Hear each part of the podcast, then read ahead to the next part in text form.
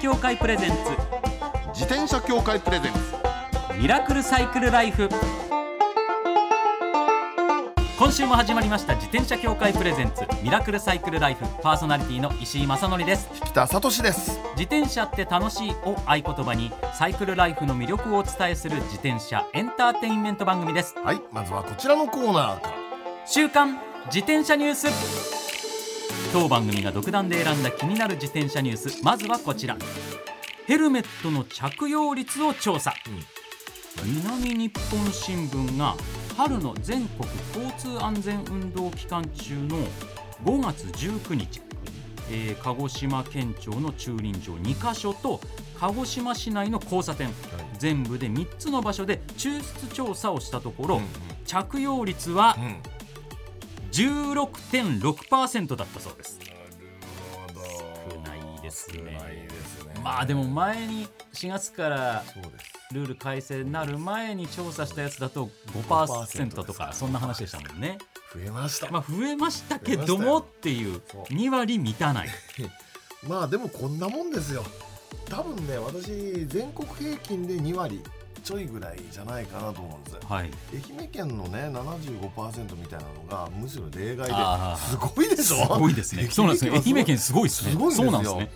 でまあむしろ例外で、はいあ。のーまあ、全国的に東京あたりでも20 22%とかそんな話じゃないかなと思ってるんですよねはい。でも中でもね私宮崎県出身だから割とわかるんですけど、はい鹿児島も宮崎も南九州じゃないですかそうですね。でそうするとねヘルメットに対するねイメージが悪すぎるのこれらのあのーちょっと蒸し暑い県はなあ、そっ そか。う中学高校時代にねかぶるんですよあの、えー工事現場用ヘルメットみたいなやつあーはいはいはいはいあの中学高校生用のねあの白地で青い線かなんか入ってるなんか昔のイメージそうですそようそうね。あれもう地方のねもう中高生からかぶる、はいあのタイプあれがね中がねもう暑くて汗かいて蒸れるっていうイメージが強すぎるから多分ねかぶらないんじゃないのかなそうとですよね。 16.6%になるんじゃないかなと地域ですもんねうん。そうそうなまんですず、まあ、そこだよな。でも逆にそう一般的なスポーツ用のヘルメットっていうのは被った方が涼しいですもんそうでねす。そうなんですよ帽子より涼しいですもんね。多分そうですよね、はい。もう圧倒的にそうだと思いねま、す。スリットが開いてるし、風が自転車乗れば乗るほど通そうる通し。るし、それで厚みがあるから断熱になってて、そうそうそうそこですよそこ薄い帽子かぶるより全然そうなん日です。差しを防いでくれるっていう意味ではそいいわけですもんう。で、ね。しかも軽いじゃないですか。あーそうですね軽いから、だからイメイメージと違って実際ね、あのね、えっ、とこれ東京都内でそうなんですけど、あのヘルメットを手に取った主婦の方々は、あれイメージと違うわねっつって、でそれで被ってみるっていう例も結構あるんですって。なるほど。そうだからね鹿児島とかでもね普及してくれば、うん、あのタイプが普及してくればちょっと良くなんじゃないのかなっていう気がするんですよねやっぱイメージってなかなか覆せないですそうもなんんね、です人の頭の中にある印象とそうかなんですイメージってね。特に子供の頃のイメージはもう覆さないされないかうんやらっぱ強く刻まれちゃってますからね、今はもう変わってるんだというところをね知っていただけると嬉しいですとね思。うんですけどね。はいはい実はね次もヘルメットに関するニュースなんです、え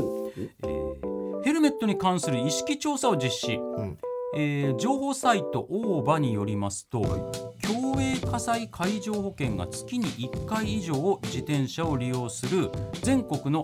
20歳から60歳以上の1078人を対象に意識調査を4月に実施しましたと、えーヘルメットを購入済みの割合は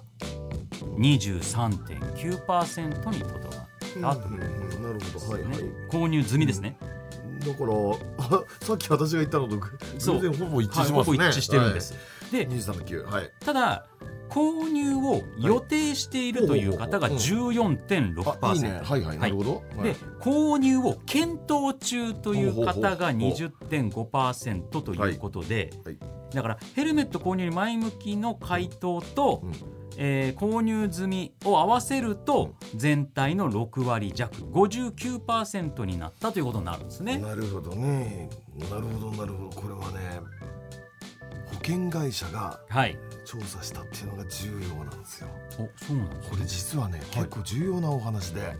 えー今ね保険会社、ねはいえーはヘルメットをかぶっての事故とかぶってない場合の事故をどう判定しようっていうの今ね検討中なんです。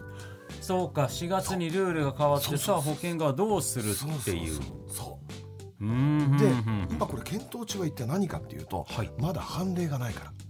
いやだからじゃあちょっとまそうあ変な話になりますけど こういう目線から見てもやっぱりかぶった方がいいってことですよね。その通りなんですよかぶっといた方がいいですよそうでその保険会社さんがうん実施してるから、その通りなんですよ、そういう可能性あるよなと思いながらアンケートに答えてるから、うんうんうんいや今思ってるんですけどいやかぶですよって答えてる人が多い可能性もあるってことですね。かもしれない それもありますよね、もしかしたらら。だからそう考え、そういうのもいろいろ総合的に見て、やっぱこういうデータを見ていかなきゃいけないっていうのはあるかもしれないですねでも、そういうデータ関係なしにはい、もうかぶりましょうっていうことが、それは言えます多ね分確実なのかもしれないですね思。います以上、週刊自転車ニュースでした。この後はゲストコーナー、先週に引き続き、ロードバイクを楽しんでいるグラビアアイドルの柳瀬咲さんをお迎えします。自転車協会プレゼンツミラクルサイクルライフこの番組は自転車協会の提供でお送りします自転車協会からのお知らせです街ではライト自体がついていない自転車やブレーキをかけてもちゃんと止まらない自転車を多く見かけますこれって安全面から考えるととても怖いですよねそこでみんなが安全な自転車に乗れるよう自転車協会では自転車安全基準を定めましたそしてその基準に適合した自転車にだけ貼られるのが BAA マークなんです自転車活用推進法のベースになっている交通政策基本計画では BAA マーク自転車の普及を推進することも謳われていますつまり BAA マークは国も認めた自転車の安全安心の目印ということですね自転車をお買い求めの際は BAA マークが貼ってあるかぜひチェックしてみてください BAA マーク自転車で交通ルールを守って安全安心なサイクルライフを BAA マークについての詳しい情報は自転車協会 BAA のウェブサイトまでさあゲストコーナーです先週に引き続きグラビアアイドルの柳瀬咲さんですよろしくお願いいたしますよろしくお願いいたしよろましす。くお願いします柳瀬咲さんは1988年4月23日生まれ千葉県のご出身ですグラビアアイドルとしてこれまでに多くの DVD 写真集をリリース念願のロードバイクを昨年末ゲットされサイクルライフを楽しんでいらっしゃいますということで、先週もいろいろお話伺いましたけれどそもうそうすごくねはいいい自転車ライフだと思いますよそのよかっうんおじいちゃん含め先週ねお話しそうそうたそうおじいさんがスパルタで自転車に乗せられたってた。いうところから始そうまでっすてよおじいちゃんのおかげで好きになったっていうのもあるかもしれないですね。やっぱそういうのをを幼い頃から、まあ、競輪場で自転車を見ての形を見てたりしてるから、うんやっぱりなんかクロスバイクとか、うんミニベロとかっていうところじゃなく、もういきなりあのロードバイクの形がかっこいいっつってバーンとロードバイクに飛び込んでう。ん、ドロップハンドル同じですからねはい、もう買うなら絶対ロードバイクってもう思いあまあした。そうはいうんで最初はちょっと怖かったけれども怖かった。でもすっかり今慣れられて、はい。今どんな風に乗られてます、ん今はそれこそあの江戸川沿いをあそこが一番安全かなと思っおーあーそうでて、すねまだ初心者で距離もそんなに長く乗ったことないので、うんうんまずそこで鳴らしてっていうので乗ってるんですけど、私一番あの服装に困っていて、ああそうかそうまなあんですよそねうですよね。あのそれこそ、うんそのスペシャライズドもこう形から最初見た目からバンって入っちゃったように、うんうんはい、ウエアも全部揃えた方がいいんじゃないかって思って、うんうんうん一式揃えてみたんですよ、はいあはいおはあ揃えてみたんですね。見たんですよ、うんそしたらすごい金額でびっくりしてまずいうんいやまあねそうなんですよねうんそれもありますすごいでもよくよく周りを見てみたらなんかここまで本格的に着てるのは私しかいないんじゃないかってちょっと思ってきてう、んうんうん意外ともうちょっとまあジャージとは言わないんですけど、うんもうちょっとラフな感じで乗れ乗ってもいいのかなって思って。ててそう微妙なラインですよそねうでも、うん形から入るのがお好きだったら思いっきりでもいいんですけど、うんでもこれまあグラビアアイドルじゃないですか、はいだ気になっちゃうのは、うん結構ピタッとしてるじゃないですかしてますしてます、だ正直な話ねやっぱりグラビアアイドルとして、はいダイエット7キロ8キロしたっつっても、うんバストサイズは落とさなかったとあ落とさなおかっっしゃったでてすた、はいうんそれが目立ちすぎる感じの服になるじゃないですか、なりますちょっとそこをどうにかしないといけないよなっていうのはあるんですよね。だから自分で買ってみてって思うとやっぱぴったりしてましたよね結構ぴっ。たりしててただ、乗り始めが冬だったんで、うんこう上に着るものあでそこっうかちそょっっかそっかとごまかしは効いてたんあーはあですよはあはあはあでもは夏うんになってったらじゃああどうなのそかうっですよてなった時ね。に、うん私は一体どんなウェアを着たらいいのだろうっていう相談をしたくまあ、夏もね上から羽織るのが一番かなとは思うんですよだってね、うん、あのほらサイクルウェアって、はい下の冷パンはあのお尻にパッドがついてるし、はいうんで上も汗が乾きやすい素材でできてるしで、うんすごくね機能的なの、はい結局のところねあれが一番楽なんですよ。うんなもんであれで、えー着た上に何かを羽織るっていうのが夏でもねあのそんなにあの暑く暑いってなりませんから。ならないですかうんはい、あとやっぱり日焼けの問題あがそれは女性の場合あるの大きいでねそうそうそうそう長袖のがいいんで、はいあれだけだとかっきりと線入っちゃいますからうん日焼けやっでぱそうなんですね、はい結構そのサイクリストの方、うんあのガチの人は本当に綺麗に冷パンとそうレースジャージのところで日焼けバチン白えー黒ってなってる方多いんでそれやっぱお仕事柄も良くないからそうなんですよだまあ、女子はねあの UV ケアのなんかはいクリームみたいなのをつけたりするじゃないですか、はい男ってあんまやらないから、そうですね、でもそれうでんでももそれでもね限界あります確もかんに限界ある、ううんんだからそういうの塗ってしかもうん UV 効果のある今ね上着ね薄あります薄手あのりますやつあるじゃないですかああいうの羽織っちゃうのが一番まあそうだねベストかもしれないですねやっじぱゃりあ冷パンもうんうん長ズボンのまま行った方がいいですか冷パンはねあれは確かにねかっきり日焼けの跡ができるから、そうですうねん、仕事柄を考えるとやっぱ長ズボンの方がいいのかなっていう気はしますうね。んあのそういった普通のうんズボンのい中に着るタイプのお尻にパッドが入ったのとかあるんですよあそうなんですね、はいそれもある。で結構最近はまあ街乗りの方のために、はいえっと、自転車に漕ぎやすいうん立体裁断になってる長ズボンとか、うんジーンズとかうんリーバイジーンズはい、リーバイスさんも一時期そう自転車漕ぎやすい裁断になってるはいシリーズとか出してらしたりとか、そうなんですね、はい、そういうのもあるんでただやっぱりうん中にはあのお尻のパッドがある方が絶対的に楽なまあんで楽は楽ね。ロードの場合特にそうそうれがあればそんな気はしますねはいでまあ今の時代速乾性のものそうとうんかそうそうそうあるんで、うんそれも大きいね。あそうなんのですよね突然の雨とかあったりするとはいジーパンだとゴワゴワになっちゃうじゃないやです絶か対。そうですそうなねのいつまでも湿った感じそのうそうそうそうそうで足動かしにくいし、はいでも冷パンですぐ乾いてね。そうですあねの楽でね、そううなんだん、長これ長ズボンでも半ズボンでもね、まあ冷パンはそうで、やっぱあさすがっていう感じはしますよ。はい、あと他にも聞いてみたいことがあるということなんですけど、はいはい。えっと今ペダルはいあはいはいはい。私やっぱ初心者なので、うんフラットの状態で乗ってて、うんまあ、で靴も普通のスニーカーで乗ってるんですけども、あのどのくらいになったらだんだん変えていくとかそれともずっとフラットのままの方がいいのかとかそうですね、えっとですね個人的にはうん、フラットでも全然悪くないと思います、あの悪くなのい今の乗り方であれば、うんそうそう。でも格好のさっきの格好の話で言うと、はいやっぱり上下ビッチビチにうんうんうん。レースジャージうんレーパンにしてたら、フラペすごいかっこ悪く見えます、うんやっぱり今そうなってるんですよああそうかもそうですね。ねそうかもしれなだいとしたらなるべ、くそのその冷パンの上になんかうん履く、こう僕とか今日シャカシャカしたこのストレッチ性の高いはいズボンを履いてるんですこれワークマンなんですけど、はい今ワークマンこういうのすごおいしのゃれなんですよね、は今いそれですごい動きやすいし、はい速乾性もあるんで、うんこういうのとかを上に履いてとかして、ちょっとカジュアルダウンさせてスニーカーだったら、うんまあカジュアルにロードバイク乗ってる人なんだなになるんですけど、はいガッチガチの冷パンレジャーでフラペだとでだとうんうん若干ですねうんそ若干ちょっう。やとっぱりなんか整合性が取れてないって感じそうがですしよまねすよね。そういう感じになっちゃうだかからな。ねビンディングまあこれねシチュエーションによるんですよシチュエーションと格好によって、はいでやっぱりビンディングペダルの方が効率はいいし、はいであのジャージレパンで乗るんだったら整合性も取れるしっていう感じで、だからそういうレースに出るとかねあのロングツーリングに行くなんていう時はそれだし、そうじゃない時はもうジーパンにスニーカーでフラペっていうね、うんえビンディングペダルの時って足って簡単に外れるんですか、それはねなんかそこがちょっとえっ、とね最初の慣れの問題はねすごくあって。はいあれでね立ちこけするっていう立ちこけってのはああ外れないよあれっつってバタッとなっちゃうっていうことはね、まあ往々にしてあるんですよ。はいだから慣れる必要はあるんだけど、うんあの降りる時には必ず斜めにクリッとやるんだっていう癖を体につけるっていうね、うん、でもそれはね最初はね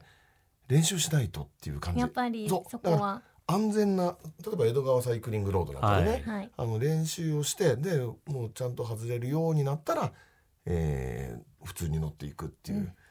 そうでそれでね一番最初にねあの自転車さんに聞けばわかるけどはい。あの外れやすいようにちょっとねあの緩めにしておくっていうのがあるんあですれよ、調整できるんですよ、ネジ回しそてうなんですでか。緩く切る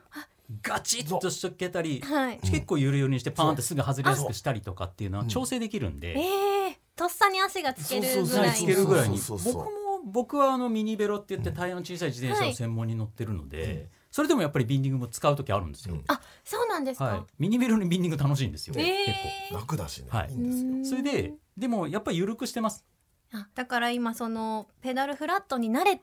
ちゃっていいのか、うんそれとも早めにちょっと変えて乗りこなせるようにした方がいいのかっていうのをすごい悩んでいて、まあ、言って半ね年ぐらい半年でしょは、今の今でしょ、はいそれはねビンディングやった方がいいかもしれない、ああひとさんそうですね、練習、練習でその結果として、あのー結局結局シチュエーションによって変えるじゃないですか、はい私もビンディングの時もあればフラットの時もあるんで、えーだから両方できるようになってればうん全然問題ないっていうまあね、そうですね確かにそうそうそうはいそういうことだと思いますよ。はい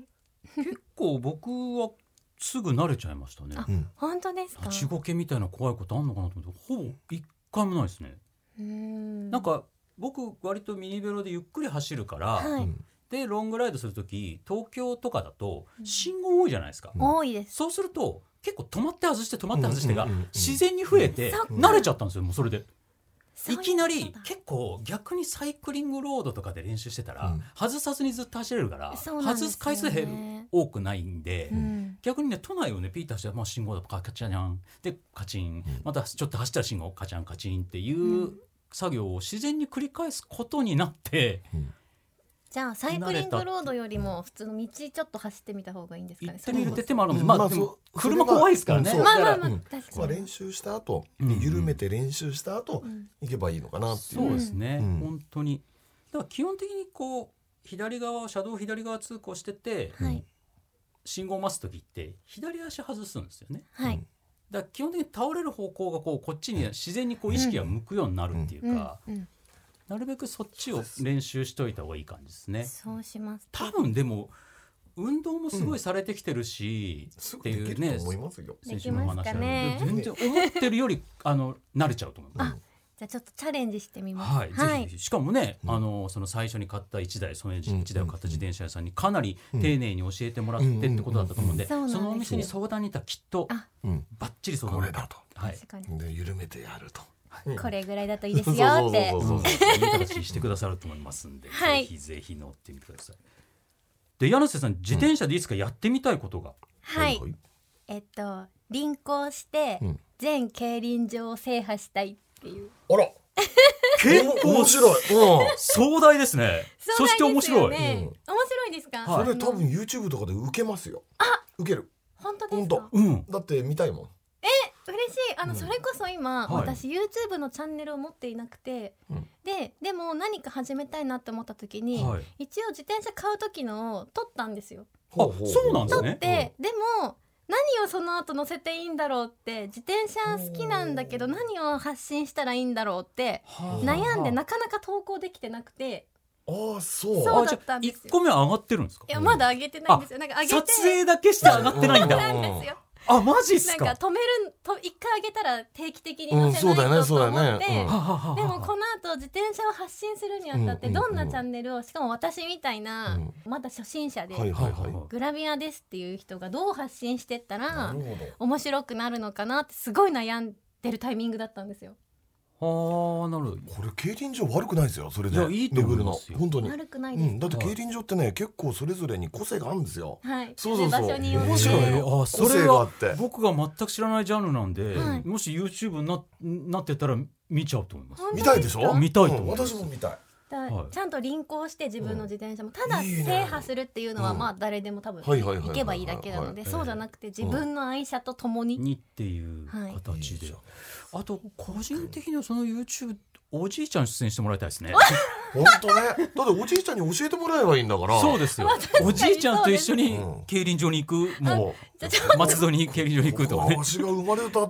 年の競輪場じゃんみたいなね知らんけどで、ビンディングにチャレンジする時も、そうだうんあっていいしそうですよとねか、ねいろいろあるんじゃないですか、うんじゃあその輪行競輪場制覇は悪くない、悪くないそうですね面白いその先にロードトゥ競輪場制覇があってっていう感じもいいんじゃないですか、じゃあちょっと本当にそれは挑戦本当に制覇したいんで、はい、はいぜ挑ひ戦しぜてみひたいと思いますはいはいその時にはぜひね、またはいスタジオに遊びに来ていただいていただいてあーよろしくお願いしますよろしくお願いしはいそんな柳瀬咲さんからお知らせがございます、はい、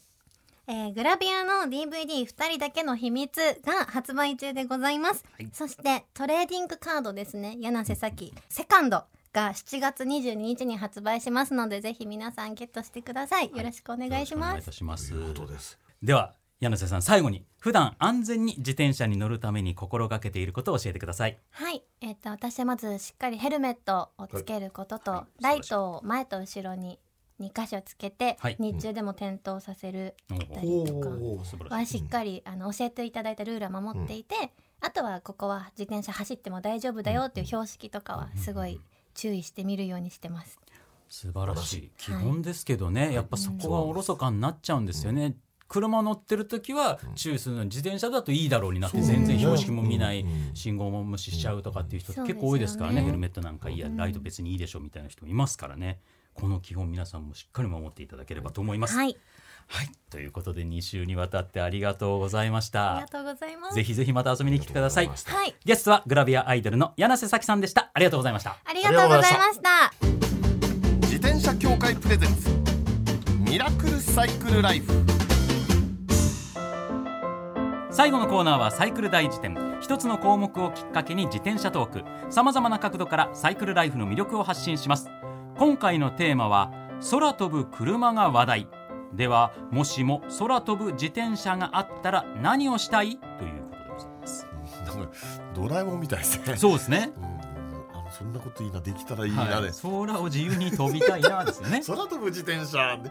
タケコプターじゃねえかっていうね、どうでいすかやいやどうなんだろうどなうしとたいですあかのね空飛ぶ丸々っていうのはね、はい丸々っていうのかいやだってね空空飛ぶ車と空飛ぶ自転車で何が違うんだなんかよくわかんないって感じまなあんますあでけまあど、まあそうですねただね自転車まあでも自分、まあうん自分の力でってこと自分の力ってことですよね、はいで足こぎでこれだうん空飛ぶアシストをしてくれる空飛ぶアシスト自転車ってことですよね、うんだと思いますそういうことですよ、はいでね空飛ぶ自転車その足こぎ空飛ぶ自転車、はいねで考えるとこれね実を言うとね、あのー人間が空を飛べるようになったはい鳥人間って言いますかねねあるじゃないですか、ええでああいうのはみんなね鳥を真似してるから手で羽ばたこうとしてるわけですよ、うんうんうんところが人間の手ってのは圧倒的に筋筋肉量が足りないのあ自ー分の体うんをその、えー浮かせるぐらいの筋力ってないんですよどんなマッチョマンだってないはい、ところがね足に関して言うとねちょっとひょっとしたらいけるかものギリギリなんですってだからほらなんだっけあのほらテレビ番組で前あの前っていうの今もやってるのかなあの大学生たちが空飛ぶ、あ鳥人間コンテスト鳥人間コンテストあれみんな足でこうやってそうるでしだょそうだそうだあれの面白さっていうのは一体何かっていうとギリギリだからなんですよ足の筋肉はなんとか人間を浮かせることが可能かもしれないんですってなるそほうどそうそうだから最も効率的にあれをやればもしかして空飛ぶ自転車ができるかもっていうあーはあはあだけど多多くの場合はできないはい、できないってまあたまあそれはできませんわえでえきませんけどもしかしたらなぁともうだからもっととんでもなくダイエットに取り組んではい、足の筋肉だけがすごいみたいのではできるのかなと思うんですけど、だから、 うん、まあ、空飛ぶアシスト自転車だった場合は、はいその漕いだエネルギーはいはをいなんか電気の力に変えてくれて飛ぶものにしてくれるとかっていう方向になっていくんですかねあそれもありですねこれそもあがりだ自分で漕がずにこう手をひねっただけでってなっちゃったらはい 空飛ぶ自転車じゃなくオートバイにてなっちゃ空う飛ぶオートバイになっちゃうしっていうじゃあ空飛ぶ自転車の定義がどこにあるんだってことになるとやっぱり足で漕いそでっうてい足でうこいでことになるからやっぱ電足もあり、はい、はい電足で空飛ぶ自転車、僕はもしそういったものが生まれたら、はいはいはいまあ僕はもともとポタリング派なんで、はいはいはいシャーって空を走りたいとは思わないですよやっぱうりんせっかくでゆっくり走りたい、うんうんで写真が好きだから、はいはいやっぱ空からのアングルの写真っていうあのがいいじゃないですか撮りたいじゃないですかね、うんでそうなってくると、うん僕ミニベロ派です、うんはい、で最近そのヘルメット入れたりもあるから、うんうんカゴをつけたりしたのも乗るようになりまうした、んでそうなってくるともうどう考えたって撮りたい写真は ET なんですよあ ET のポスターを撮りたいんですあの写真がのリアル前のあれだリアルではいはいはいはい月満月が綺麗な日にはいはいはいうん自分で撮ってせカメラセッティングしてうんうんうんうんで こうおやーってい空飛んでちょうど月のこの辺り来た時にみたいな感じでガチャッと撮ればうんあの ET のポスターをリアルにやるんですようんそれでいそれをインスタとかに載せてバズりたいっていうすごくいいスピルバ ーグスピルバーグでしかもあ的なのスピルバーグ監督が撮ったあの時のはあのい自転車、あれ日本の桑原ですよ。そうですよねねだから桑原の桑原、うん、ガープでしたっけ桑原にうん、そうそうそう。ですよねっていうモデルなんですね日本の自転車だから,、うんだからそこら辺をでも将来できるんですかね、どうでしょ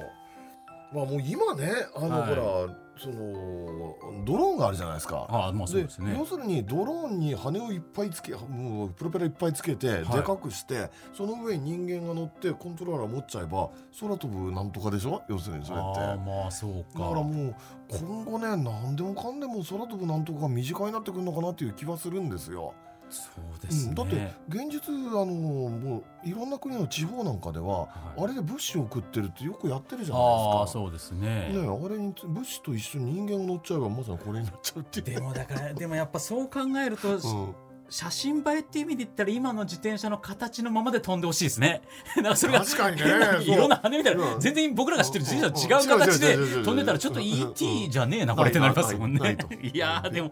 期待はしたいですね、はい以上サイクル大辞典でした自転車協会からのお知らせですスポーツ用自転車の場合きめ細かいメンテナンスも必要ですねだからしっかりとした技量や知識を持ったスタッフのいるお店でお買い求めいただくことがとても大切なんですそこで誕生したのが SBAA プラスです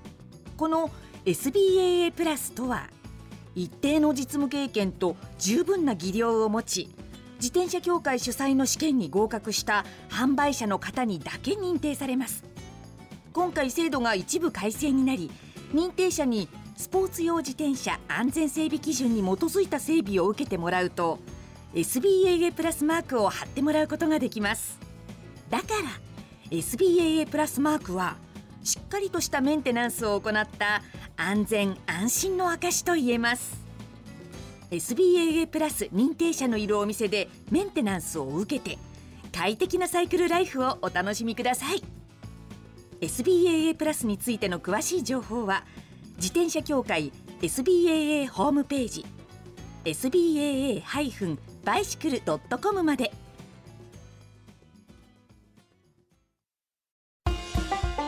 ミラクルサイクルライフそろそろお別れのお時間ですあの柳瀬さん、んさらっとうん輪行してっておっしゃったんですよねそうなのよ。競輪場を巡りたいそとうおなのっしゃよってこれちょっと帰り際聞いたら、なんかもうすでに輪行をできる。できるようになったそうそう。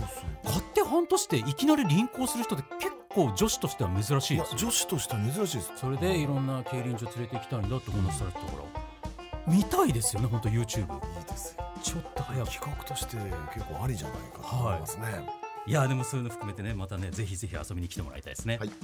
番組ではマイ自転車ニュースサイクリストあるある自転車脳内 BGM 募集中です忘れられない愛車の思い出も大歓迎採用の方には番組オリジナルステッカーを差し上げますメールアドレスはすべて小文字でサイクル -r-tbs.co.jp cycle -r-tbs.co.jp までお待ちしておりますお待ちしてます。それではまた来週お会いしましょうお相手は石井正則と北里でした。自転車協会プレゼンツミラクルサイクルライフこの番組は自転車協会の提供でお送りしました。